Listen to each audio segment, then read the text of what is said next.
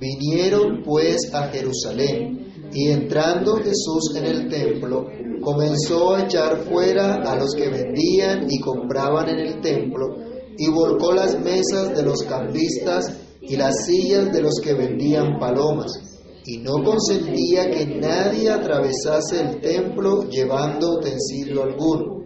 Y les enseñaba diciendo, ¿no está escrito, mi casa será llamada casa de oración para todas las naciones? Mas vosotros la habéis hecho cueva de ladrones. Y lo oyeron los escribas y los principales sacerdotes, y buscaban cómo matarle, porque le tenían miedo, por cuanto todo el pueblo estaba admirado de su doctrina. Pero al llegar la noche, Jesús salió de la ciudad. Bendito Dios y Padre que estás en los cielos, en el nombre del Señor Jesús, te damos gracias por tu palabra, por la oportunidad que tenemos de acercarnos a ella, de reflexionar en ella. Señor, rogamos que tu Espíritu abra nuestro entendimiento, ilumine nuestro entendimiento, Señor, para que comprendamos tu verdad y las lecciones que podemos aprender de este pasaje. Ayúdanos, Dios, a poner por obra tu palabra. Capacítanos por el poder de tu Espíritu. En el nombre de Jesús te lo rogamos y te damos gracias. Amén. Pueden tomar asiento, hermanos. El gran rey David, el gran rey de Israel, tuvo en su corazón hacer un edificio que fuera morada para Dios, donde Dios viviera, donde Dios estuviera, donde Dios se reuniera con su pueblo. Tuvo en su corazón hacer esto para el Señor y hacerlo de la mejor manera y buscó muchas cosas, buscó muchos elementos, recogió cualquier cantidad de elementos de oro, de plata, de madera, todo para, que, para ah, realizar esta casa. Pero este hombre, recuerden ustedes, fue un hombre que derramó mucha sangre y Dios no le permitió hacer casa. Dios le dijo que él a ninguno le había dicho que le hiciera casa, pero que el haber tenido en su corazón este deseo había sido bueno. Y que un hijo de él, uno que saliera de sus lomos, él edificaría la casa al Señor, él edificaría esa casa de Dios. Y en efecto fue Salomón, el hijo de David, el que hizo esta, esta casa. Una obra que daba una señal a los ojos del pueblo de Dios y les aseguraba a este pueblo que Dios estaba con ellos. Era una señal, al terminar el templo, venía una señal sobre ellos, una nube, un, fuego, consumiendo el, el sacrificio que se ofrecía, donde demostraba que Dios los había aceptado, que Dios los había recibido. Y por tanto, ese templo era agradable a Dios y esta obra consagrada a Dios representaba un templo santo. Y mediten en esta frase, grábense esta frase en su mente, en su corazón, porque de eso vamos a hablar, de un templo santo para Dios, un templo santo a Dios. Salomón mora al Señor y es escuchado por Dios al consagrar esta obra. Y es de obligada referencia entonces que vayamos a las escrituras, al primer libro de crónicas y segundo libro de crónicas, para ver cómo ocurrió todo esto. Primero vayamos al primer libro de crónicas, capítulo 20, del versículo 11 al 14. Primer libro de Crónicas, capítulo 20, del 11 al 14.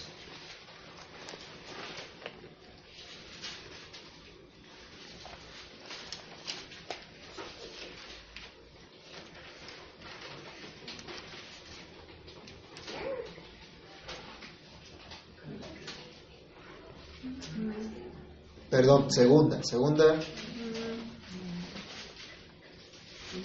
Segunda de Crónicas.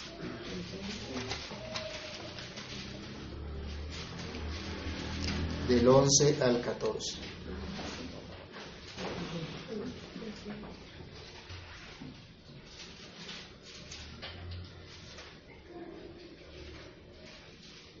Perdones hermano porque acá esta cita está como... no, esta no es la, la cita. En segunda de Crónicas, capítulo 6, del verso 20 al 21,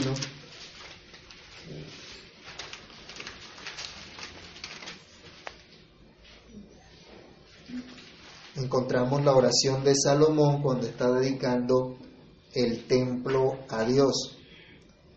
Él decía en su en su ruego, que tus ojos estén abiertos sobre esta casa día y noche, sobre el lugar del cual dijiste, mi nombre estará allí, que oigas la oración con que tu siervo ora en este lugar. Asimismo, que oigas el ruego de tu siervo y de tu pueblo Israel cuando en este lugar hicieren oración, que tú oirás desde los cielos, desde el lugar de tu morada, que oigas y perdones. Aquí está pidiendo al Señor que realmente esa casa sea morada de Dios. Y que cuando el pueblo se acerque a esa casa a buscar a Dios, Dios esté atento. ¿Y qué pasó? Vayamos al capítulo 7 aquí del segundo libro de Crónicas. Y miremos los versículos 1 al 3. Cuando Salomón acabó de orar, descendió fuego de los cielos y consumió el holocausto y las víctimas y la gloria de Jehová llenó la casa, y no podían entrar los sacerdotes de la casa de Jehová, porque la gloria de Jehová había llenado la casa de Jehová. Cuando vieron todos los hijos de Israel descender el fuego y la gloria de Jehová sobre la casa, se postraron sobre sus rostros en el pavimento y adoraron y alabaron a Jehová diciendo, porque Él es bueno y su misericordia es para siempre. Pero leamos también del verso 12 en adelante, nos dice, después de todo eso, apareció Jehová a Salomón de noche y le dijo, yo he oído tu oración y he elegido para mí este lugar para casa de sacrificio. Si yo cerrare los cielos para que no haya lluvia, y si mandare a la langosta que consuma la tierra, o si enviare pestilencia a mi pueblo, si se humillare mi pueblo sobre el cual mi nombre es invocado, y oraren, y buscaren mi rostro, y se convirtieren de sus malos caminos, entonces yo oiré desde los cielos y perdonaré sus pecados y sanaré su tierra. Ahora estarán abiertos mis ojos y atentos mis oídos a la oración en este lugar, porque ahora he elegido y santificado esta casa para que esté en ella mi nombre para siempre y mis ojos y mi corazón estarán ahí para siempre. Y si tú anduvieres delante de mí, como anduvo David tu padre, e hicieres todas las cosas que yo te he mandado, y guardares mis estatutos y decretos, yo confirmaré el trono de tu reino, como pacté con David tu padre, diciendo, no te faltará varón que gobierne en Israel. Mas si vosotros os volviereis y dejareis mis estatutos y mandamientos que he puesto delante de vosotros, y fueres y sirvieres a dioses ajenos y los adorareis, yo os arrancaré de mi tierra que os he dado. Y esta casa que he santificado a mi nombre, yo la arrojaré de mi presencia y la pondré por burla y escarnio de todos los pueblos. Esta gran obra espléndida que hizo Salomón cuando usted lee eh, todo el, todo el libro de Crónicas, todos estos capítulos, los primeros capítulos, encuentran la, la, calidad y cualidad de esa, de esa casa. Y ve que es algo majestuoso. Y Dios escucha, Dios atiende, ellos consagran esa casa a Dios y Dios le da una respuesta maravillosa a Salomón. Dios le dice, he escuchado tu oración y voy a colocar mis ojos, mis oídos sobre esta casa y voy a estar atento para oír la oración que el pueblo eleve delante de Dios. Miren qué, qué privilegio para Salomón ver a Dios aprobando lo que estaba haciendo, aprobando esta obra. Es el lugar donde Dios se iba a reunir. Pero tristemente, ese templo tan majestuoso y maravilloso fue saqueado por muchos de los enemigos, por los enemigos de, de Israel en varias oportunidades hasta que finalmente fue destruido. Porque el pueblo se apartó de Dios, tal como Dios mismo lo prometió.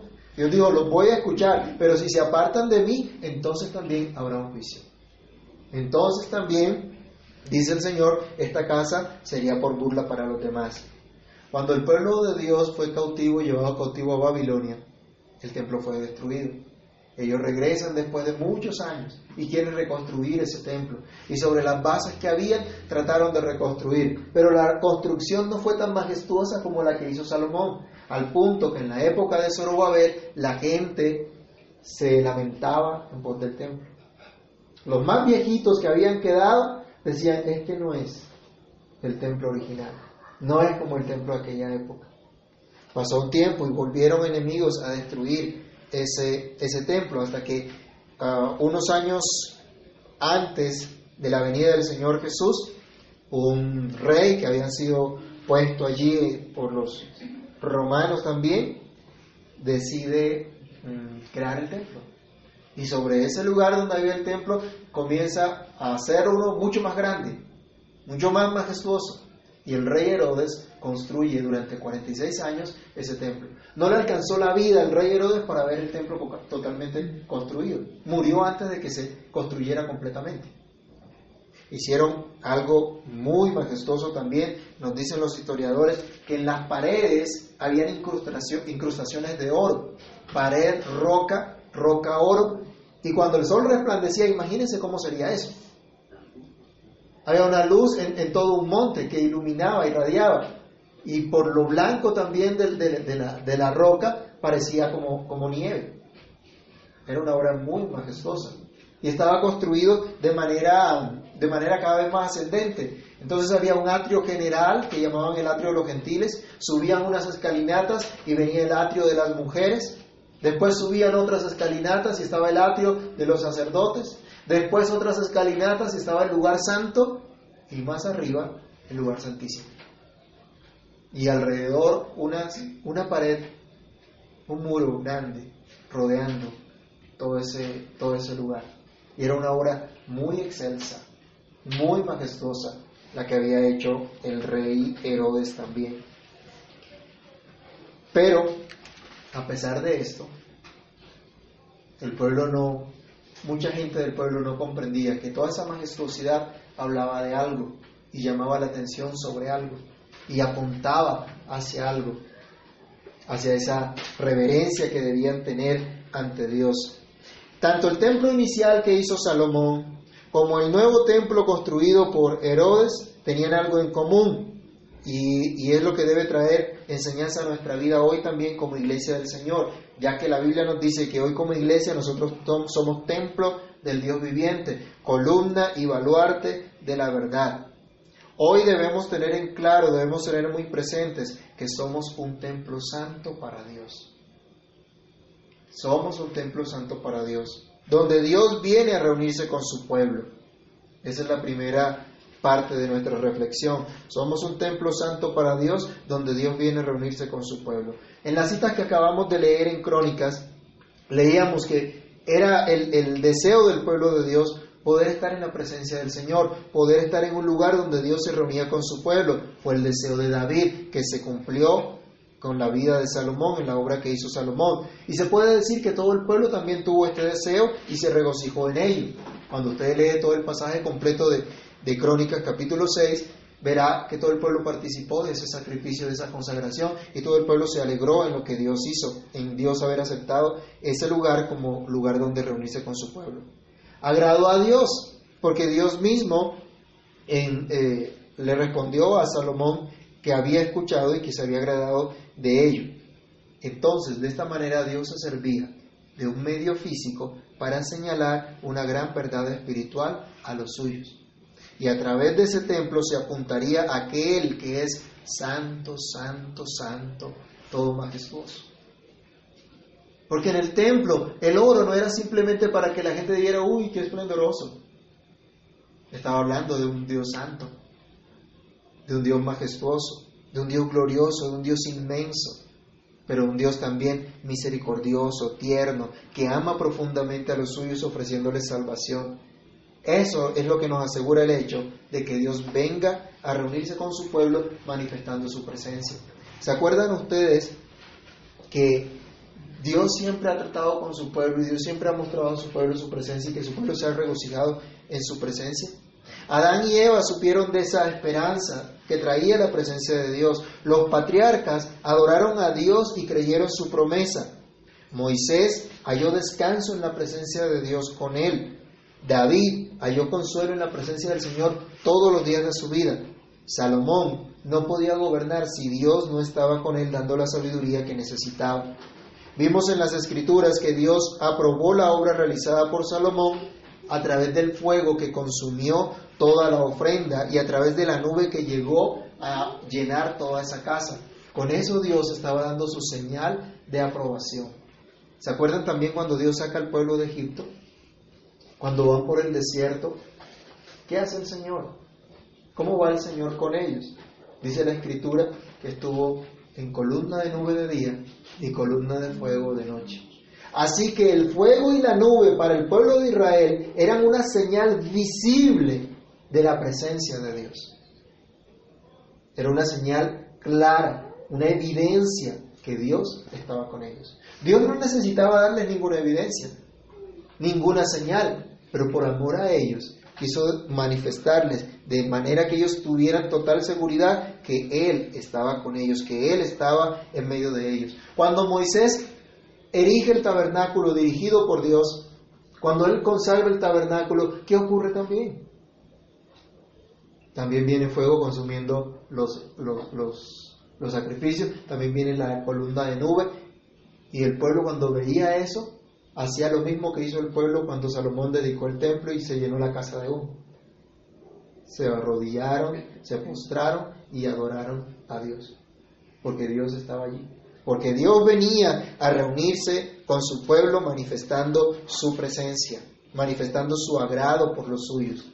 Así como Dios aceptó la, la ofrenda de Salomón, así manifiesta Dios su agrado por su pueblo, escuchando su oración, escuchó la oración de Salomón y prometió escuchar la oración de todo el pueblo que viniere a ese lugar consagrado a Dios. ¿Y cómo se acercaban ellos? A través de los sacrificios de animales, con la esperanza de que fueran limpiados de todos sus pecados para que pudieran servir a un Dios santo.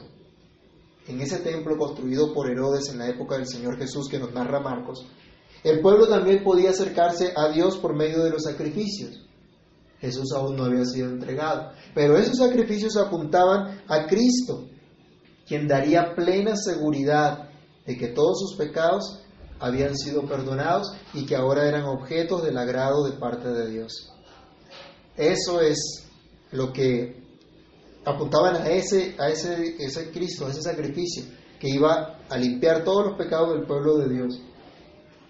Y ese que iba a limpiarlos estaba en medio de ellos. Aquí nos dice la escritura que vinieron pues a Jerusalén y entrando Jesús en el templo. Él no hizo las cosas desde fuera del templo o mandó a hacer algo, él mismo vino al templo. El Señor Jesús fue al templo en, persona misma, manifestando la presencia de Dios y el agrado por su pueblo. El agrado de mostrar al pueblo su voluntad. Viene Cristo a su templo. Acuérdense, había una profecía que también hablaba de la venida del Señor a su templo, a su pueblo, a purificar a su pueblo, y es lo que vemos que va a ocurrir también allí. Pero vemos a Dios en, su, en medio de su pueblo, trayendo su presencia, consolando y restaurando a los suyos con su presencia. Es en la presencia de Dios donde se halla consuelo y restauración. ¿No era acaso lo que pidió Salomón en su oración al dedicar el templo a Dios? Y yo les pregunto, ¿no es acaso esto lo que Cristo trae a los suyos con su presencia?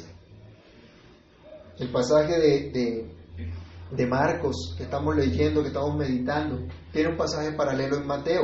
Está en el capítulo 21 de Mateo, de los versos 12 al 17. Y allí nos complementa algo, nos dice que vinieron a Jesús en el templo ciegos y cojos y los sanó. Les manifestó su bondad, les manifestó su misericordia. Aún cuando no había, en el tiempo en que no había templo, cuando el arca de Dios estaba entre unas cortinas en un lugar especial de, de, una ciudad del pueblo de Israel, la gente acudía a ofrecer sacrificios y hacer sus oraciones. Tanto es así que una mujer llegó con mucha tribulación, con angustia, con dolor en su corazón y oró largamente delante de Dios. El sacerdote la tuvo por borracha. Pero luego ella le dice que no estaba borracha, sino que por la aflicción de su alma había orado de esa manera. Y entonces el sacerdote le contesta que Dios te dé lo que le has pedido. Y dice que entonces ella se fue en paz y no estuvo más triste. Después de haber estado en la presencia del Señor. Y aquí quisiera hacer un paréntesis. ¿Por qué a veces andamos tan tristes y agobiados, decepcionados o aburridos? Y no vamos a la presencia de Dios.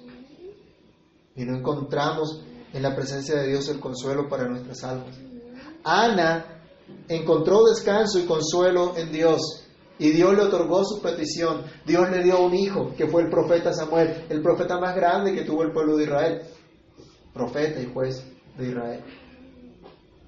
Dios le contestó la petición y aún la hizo fructífera porque tuvo muchos más hijos después, cuando era estéril. Dios le concedió, lo, le concedió lo que había pedido. Hermanos, ¿dónde podrás encontrar consuelo y restauración para tu vida si no solamente en la presencia de Dios? ¿Dónde más?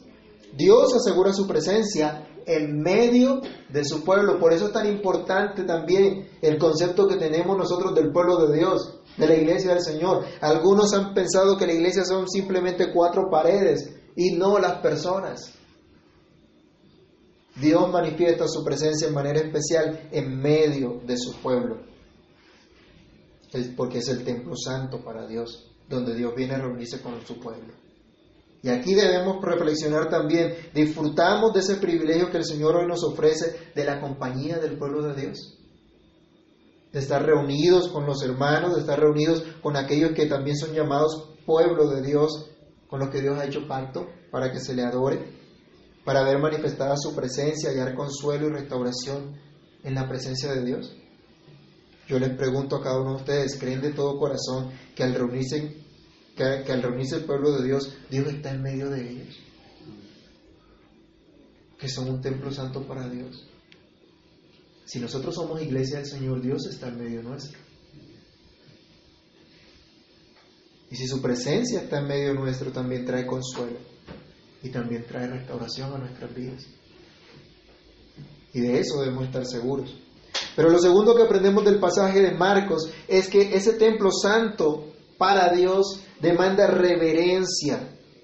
Debemos acercarnos a Él con reverencia. Es lo que nos dice la segunda parte del verso 11. ¿Qué hizo el Señor? Entró al templo, pero inmediatamente entró al templo. ¿Qué nos dice la escritura que hizo? Comenzó a echar fuera a los que vendían, pero también a los que compraban. Comenzó el Señor a colocar orden en esa casa, a limpiar, o como dice nuestro título del, pasaje en, en, la Biblia, que empezó a purificar el templo. Muy seguramente la sección conocida como el atrio de los gentiles era el, el lugar donde estaban unas mesas de cambio, otro lugar para vender los animales.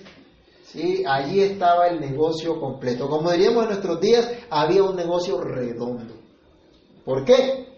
Bueno, inicialmente pudiéramos decir que había una buena intención, porque si venían peregrinos hasta Jerusalén desde lugares bien remotos del pueblo de Israel, ellos, si traían animalitos desde por allá tan lejos, podrían encontrarse con que su animalito se enfermaba en el trayecto, en el curso de, su peregrinaje, y entonces ya no iba a ser un sacrificio perfecto. Entonces habían unas personas que dirían, bueno, vamos a ayudar a estos hermanos que vienen de lejos y vamos a tenerle listo un animalito. Pero entonces, para que el animalito estuviera perfecto, ¿quién era el que certificaba que el animalito era perfecto? Los sacerdotes. ¿Sí? Entonces, imagínense lo que podía pasar allí. Yo le certifico que estaba perfecto, pero ¿y cómo voy yo ahí? ¿Habrían los términos de nuestros días también? Entonces, digamos que todos ganaban, ¿no? Los que venían de lejos porque no tenían que traer el animal y correr el riesgo de que saliera defectuoso. Los vendedores, porque pues iban a obtener una ganancia ahí por traer, por tener los animales listos allí y muy probablemente uno que otro sacerdote que recibía también por permitirles a los vendedores estar allí, porque ellos eran los que gobernaban el templo. Pero había otros también, como había gente de fuera, en, los lugares remotos utilizaban una moneda que era distinta a la moneda local que trabajaban allí en Jerusalén. Entonces, completo el negocio. Eso era lo que se veía allá. Como diríamos entonces en Colombia, un completo negocio, un negocio redondo. ¿Y esto en dónde, se, dónde ocurría? En un lugar dedicado como templo santo para Dios. Esta práctica era una evidencia de la falta de reverencia de la gente para con Dios. Tanto vendedores como compradores eran culpables. Y por eso aquí la cita nos dice que Jesús los echó fuera del templo. Los desaloja de su mercadería, insistiendo el Señor así en enseñarnos que en donde Dios se reúne con su pueblo es un lugar santo, dedicado a Dios, separado para Dios le pertenece al Señor. Moisés tuvo que quitar el calzado de sus pies cuando vio la zarza. ¿Cuál fue la razón? Para que quitara sus pies. ¿Cuál fue la razón que Dios le dio? Porque era santo. Que ese lugar era santo. Pero ¿qué era lo que hacía santo ese lugar? La presencia de Dios. Es la presencia de Dios la que hacía santo ese lugar y por eso Moisés tenía que reconocerlo y rendirse ante él. Era la presencia de Dios la que hacía también santo el tabernáculo, la que hacía santo el templo. Y yo pregunto, ¿qué es lo que hace santo hoy aquí este lugar en donde se reúne la iglesia del Señor? La presencia de Dios. Solo si Dios está entre nosotros. Pero Dios nos llamó como un pueblo santo y fuimos escogidos de Él como un pueblo santo. Entonces, por su presencia, por medio de Jesucristo, hemos sido también apartados, santificados para Él. El templo no era para la mercadería, no era para los negocios, aunque dicha actividad pudiera ser legítima en otro lugar, en otro contexto. Pero el lugar de adoración, el lugar para invocar el nombre del Señor, donde la gente debía meditar en Dios, ofrecer sus oraciones, sus sacrificios a Dios, no era el lugar para la mercadería. ¿Por qué tenían que hacerlo en el santuario? ¿Por qué no podían ir a otro lugar? ¿Es que acaso no hay también un tiempo, un lugar y un espacio para cada actividad lícita? No hay un tiempo y un lugar, un espacio para que usted y yo trabajemos, ejerzamos nuestros dones y ganemos nuestro salario y suplamos nuestras necesidades y ayudemos con las necesidades de otros también. ¿No dice la escritura que todo tiene su tiempo? ¿Por qué tiene que ser durante el tiempo de adoración a Dios y compañerismo con el pueblo del Señor que nos pongamos a hacer estas cosas? ¿Deberíamos utilizar nosotros el servicio de adoración para colocar nuestras compraventas? No es lo que Dios determina, no es lo que Dios dice. Y no nos debe parecer poca cosa. Al Señor no le pareció poca cosa. Algunos dirían, pero ¿y qué tiene de malo? Estamos ayudando a los hermanos, ¿no? Que vienen de lejos y no pueden traer eh, la, moneda para ofrecer sus, sus ofrendas, hacer sus donativos en la moneda que se requiere en el templo y para pagar el impuesto del templo. Entonces le damos una facilidad acá. No, Dios no quería eso porque ellos estaban olvidando que era un espacio propicio para que se acercaran a Dios. Hoy también hay un espacio para cada una de las actividades lícitas para obtener el sustento que necesitamos. Todo tiene su tiempo y también podemos decir su lugar. ¿Se imaginan ustedes el desorden en ese lugar, en ese templo, con animales, con casas de cambio improvisadas, ¿Creen ustedes que ese era el mejor escenario para que los asistentes al templo meditaran en Dios, se prepararan para ofrecer los sacrificios por fe al Señor, para dar sus ofrendas? ¿Creen ustedes que eso era adecuado entonces? ¿Y creen que es adecuado hoy? Dios es el mismo ayer, hoy, por los siglos. Donde quiera que se reúna el pueblo de Dios, ellos son un templo santo al Señor. Y deben observar reverencia porque Dios está en medio de ellos. Deben tener sumo gozo, pero también profunda reverencia. Vayamos a Primera de Corintios capítulo 14, versículo 40. Lo leíamos en el, en el estudio eh, de esta mañana. Hay que seguir entonces la instrucción del apóstol Pablo. Hay un principio de cómo debemos servirle al Señor. Alguien que lo lea, 1 Corintios 14, 40. Pero hágase todo decentemente y con orden entonces, esta gente estaba violando ese principio. Con su mercadería estaban violando ese principio. Y el Señor los expulsa, les dice, hay que tener reverencia en ese, en ese lugar que ha sido dedicado para el Señor, porque está la presencia de Dios, pero también es un espacio para la expresión de la comunión del pueblo de Dios, del pueblo con Dios, y no un espacio para la injusticia y la explotación. El Señor Jesús está demandando aquí la falta de reverencia de estas personas para con aquel lugar que había sido consagrado a Dios. Pero la falta de reverencia no era simplemente contra el lugar. La falta de reverencia era directamente contra Dios. La gente estaba siendo irreverente con Dios. A veces se nos ha enfatizado tanto la, la, reverencia del lugar que guardamos reverencia mucho con el lugar, pero se nos olvida la reverencia con Dios. A veces el, lugar es lo más importante y en lugar de Dios que está en ese lugar, Dios que habita allí en medio de, de su pueblo, reverencia que Dios demanda. Bueno, estas personas de pronto, aunque inicialmente pudieran tener una buena motivación, terminaron siendo irreverentes. Imagínense ustedes, hermanos, aquel peregrino que viene de lejos, que no tenía animalitos para ofrecer y tenía que comprarlos allí y estaba el lugar en el templo para comprar. Sería que el que venía de lejos se podía poner a negociar, bueno, déjamelo barato, como diríamos aquí nosotros. Déjamelo más económico, déjamelo a un buen precio. No, simplemente tenían que someterse a lo que le dijeran. Como vendieran al precio que vendieran, así simplemente tenían que comprarlo. Entonces se sometían a las exigencias de los vendedores, tenían que pagar lo que ellos estableciesen. ¿Y ustedes creen que estos vendedores les iban a ofrecer por amor los animales a un precio muy cómodo? No. ¿Qué hacen los vendedores hoy cuando tienen monopolio? Cuando tienen exclusividad. Cuando no hay quien más venda eso. Lo Los mismos lo someten. Entonces había injusticia, opresión, explotación. Entonces no había más que hacer. Y cuando usted se siente así, cuando usted le toca pagar un precio tan alto por un producto, usted se siente muy contento, muy feliz porque le tocó pagar todo eso.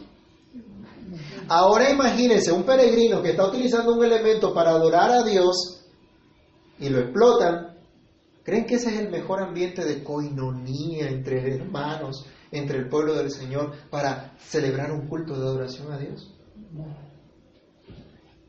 Yo creo que no.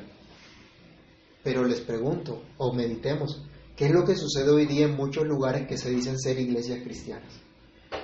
Cuando las personas que sinceramente quieren venir a acercarse a Dios, a conocerlo, a buscar la bendición de Dios, se encuentran con mercaderes que hacen negocio con la fe de la gente.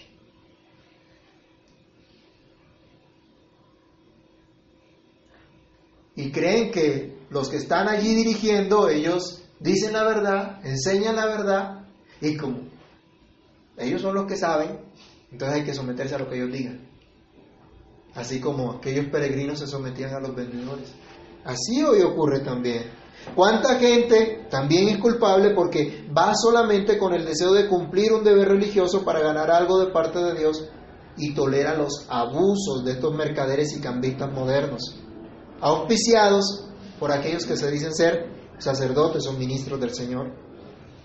Cuando la iglesia de Dios se reúne, debe entender que es un templo santo para Dios y que allí donde están entonces están en un lugar dedicado para Dios, porque ellos son dedicados para Dios, y allí donde están deben expresar la comunión entre ellos mismos y Dios. A eso son llamados. No hay espacio para la ambición y el egoísmo. Hermanos, nosotros no somos una empresa mercantil. Nosotros no somos una entidad con ánimo de lucro. Por tanto, no hay espacio para la ambición y el egoísmo. La iglesia del Señor no es un negocio, como muchos lo han visto. La iglesia del Señor es un templo santo para Dios.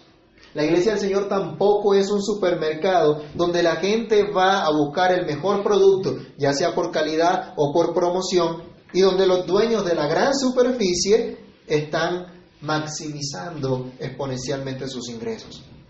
La iglesia del Señor no es una plataforma para hacerse famoso, para figurar, tampoco es un club social en donde podemos reunirnos como nos parezca, cuando nos parezca, con la gente que nos parezca. No, esa no es la iglesia.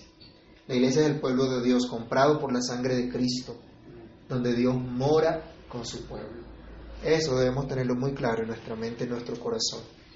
Pero en tercer lugar, cuando leemos Marcos 11, lo que hizo el Señor Jesús, que comenzó a echar fuera a los que vendían y compraban el templo, volcó las mesas de los cambistas y las sillas de los que vendían palomas, y no consentía que nadie atravesase el templo llevando utensilio alguno, y les enseñaba diciendo, no está escrito, mi casa será llamada casa de oración para todas las naciones, mas vosotros la habéis hecho cueva de ladrones. Se me había escapado de pronto este último punto.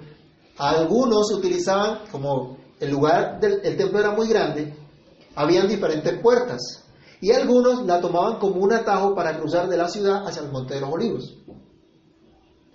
Así como ocurre en las, no sé si, si les ha pasado o han visto que hay unas fincas donde la gente hace caminos para atravesar de una finca a la otra. Y hay algunos atrevidos que le abren camino a la finca del vecino sin su consentimiento y pasan por ahí. Bueno, ahora acá, en ese lugar que era dedicado para Dios, algunos simplemente atravesaban llevando sus, sus cargas o lo que sea por ahí. Dicen, ay, por aquí es más cerca. Y pasemos por acá. Olvidando que era un lugar dedicado para Dios.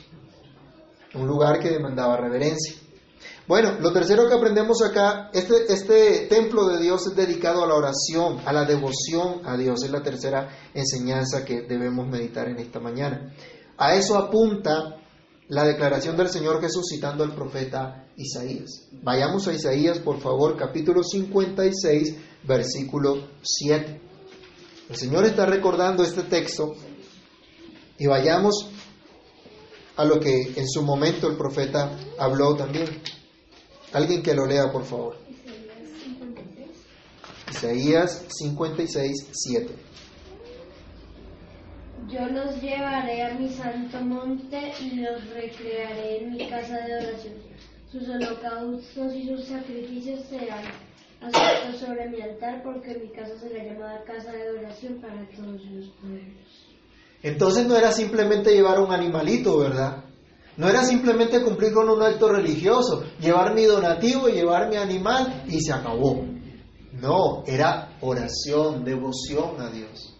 Ir a la presencia del Señor, recrearse en la presencia de Dios. ¿En qué nos recreamos nosotros? ¿En el cine? ¿La buena película? ¿En el deporte? ¿En qué cosas encontramos recreación? Y cuando vamos a orar, ay, qué pereza. O estoy tan cansado. Como yo le decía a unos hermanos hace mucho tiempo, a veces quedamos en una oración profunda porque nos quedamos dormidos. No. Era un momento propicio para contemplar lo que Dios es, lo que Dios hace. Al estar en la presencia del Señor, encontramos verdadero recreo, verdadero descanso, verdadera satisfacción, profundo gozo por contemplar lo que Dios hace y lo que Dios es como Dios. Cuando oramos, por ejemplo, Padre nuestro que estás en los cielos, estamos reconociendo la majestad, la grandeza de Dios, a la vez que podemos regocijarnos y llenarnos de esperanza en el hecho de que Él es nuestro Padre. Al dirigirnos a Dios como Padre nuestro, siendo el Dios todopoderoso, el Dios que hizo los cielos y la tierra, saber que es mi Padre. Nos dirigimos a ese Dios que es nuestro Padre. Así que de entrada, diciendo Padre nuestro, ya estamos en la presencia del Señor tomando consuelo, tomando regocijo, teniendo esperanza, porque estoy hablándole a mi Padre. Eso es lo que encontramos en la presencia del Señor. Cuando le pedimos, venga tu reino, reconocemos que Dios es rey, que Dios es soberano, que Dios es quien manda en nuestra vida. A veces somos nosotros un poquito altivos, ¿no? Y, y en mi vida mando yo. Y en mi vida no se mete nadie. Dios es rey. Dios es rey soberano y quien define todo para nosotros, pero es ese rey bueno, justo, clemente. Siempre hace lo que es bueno, siempre hace lo que es correcto.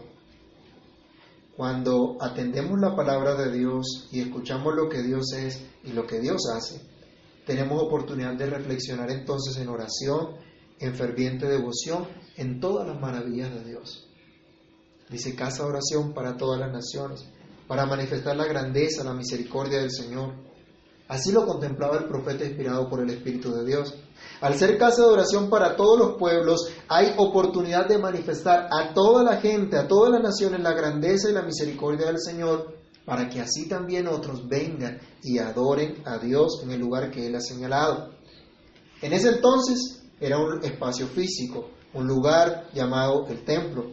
Hoy es el pueblo de Dios, hoy es la iglesia, en todo lugar, donde quiera que se reúnan en cualquier parte del mundo.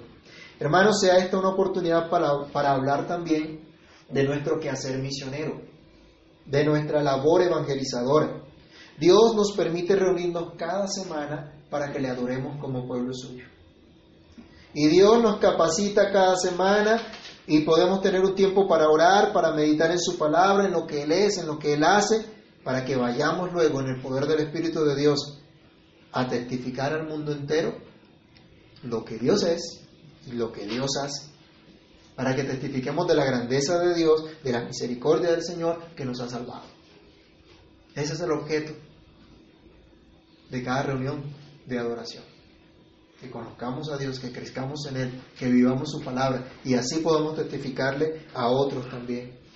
Y entonces dice que vendrán, Dios los traerá a regocijarse en su casa de oración, regocijarse en la salvación de Dios. Somos un templo santo para Dios y nuestra vida debe testificar que Dios es grande, que Dios es santo, que Dios es justo, que Dios es misericordioso.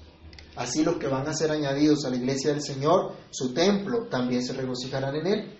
Recuerden que el templo nos habla de la presencia de Dios, en donde nuestra alma encuentra refrigerio, reposo, satisfacción total.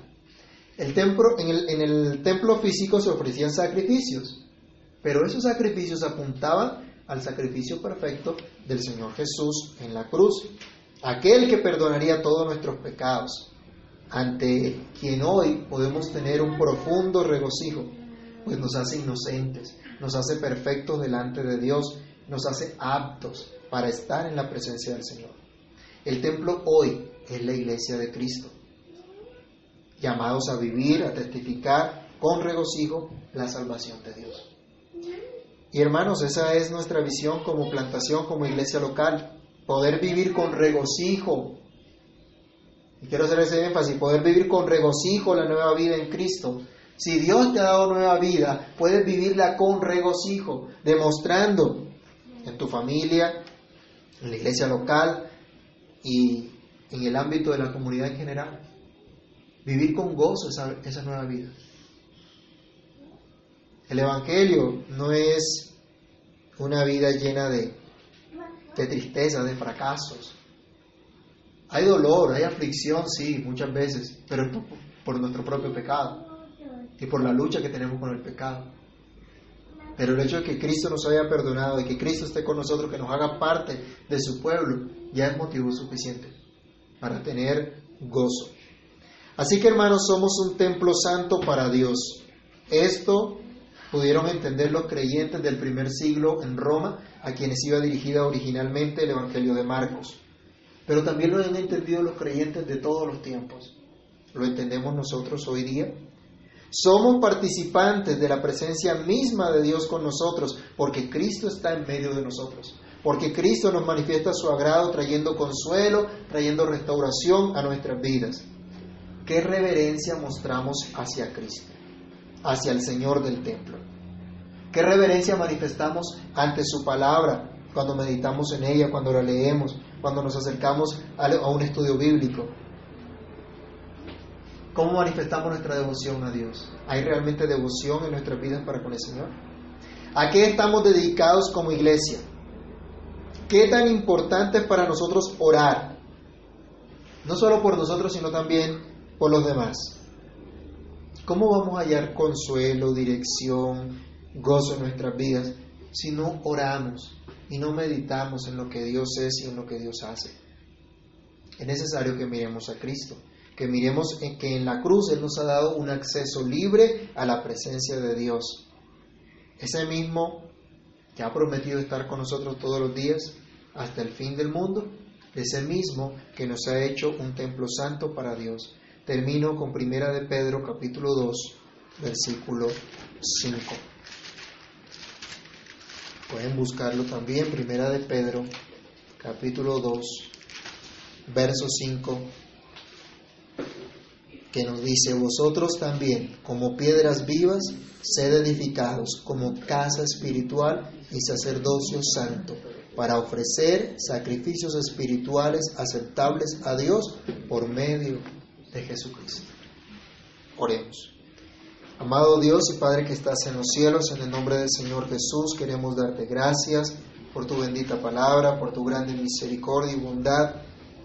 Gracias, Señor, porque nos has hecho parte de tu pueblo, ese pueblo santo para ti, que ahora ese edificio es casa tuya, es templo donde tú habitas.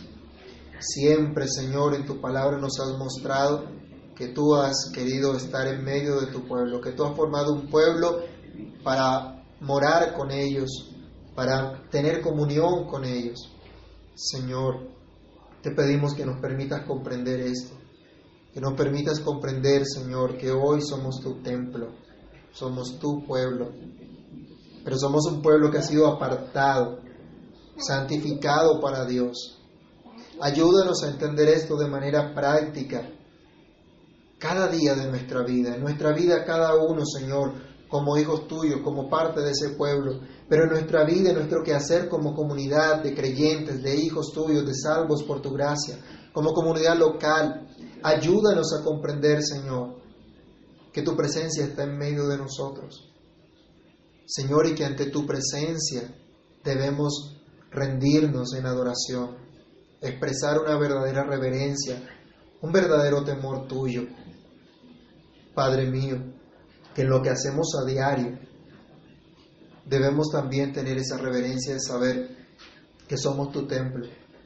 Y por lo tanto, Señor, debe ser un templo limpio, un templo agradable a ti. Señor Jesús, límpianos.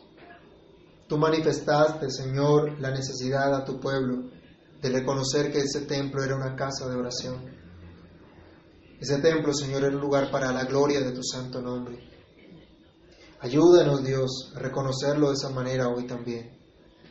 Ayúdanos, Señor mío, por amor tuyo. Señor, y que como aquellos que se admiraron de tu doctrina, cuando escucharon como tú mandabas, debían comportarse en ese templo, hoy nosotros reconozcamos que tú tienes toda la autoridad para demandarnos cómo adorarte, cómo vivir en tu presencia, Señor, al ser templo tuyo. Ayúdanos, Padre, a vivir con regocijo esa nueva vida que tú nos has regalado. Una vida de reverencia y de profundo gozo por tu presencia en medio nuestro. Guárdanos Dios y cumple tu propósito en nuestras vidas. En Cristo el Señor te lo pedimos y te damos muchas gracias. Amén.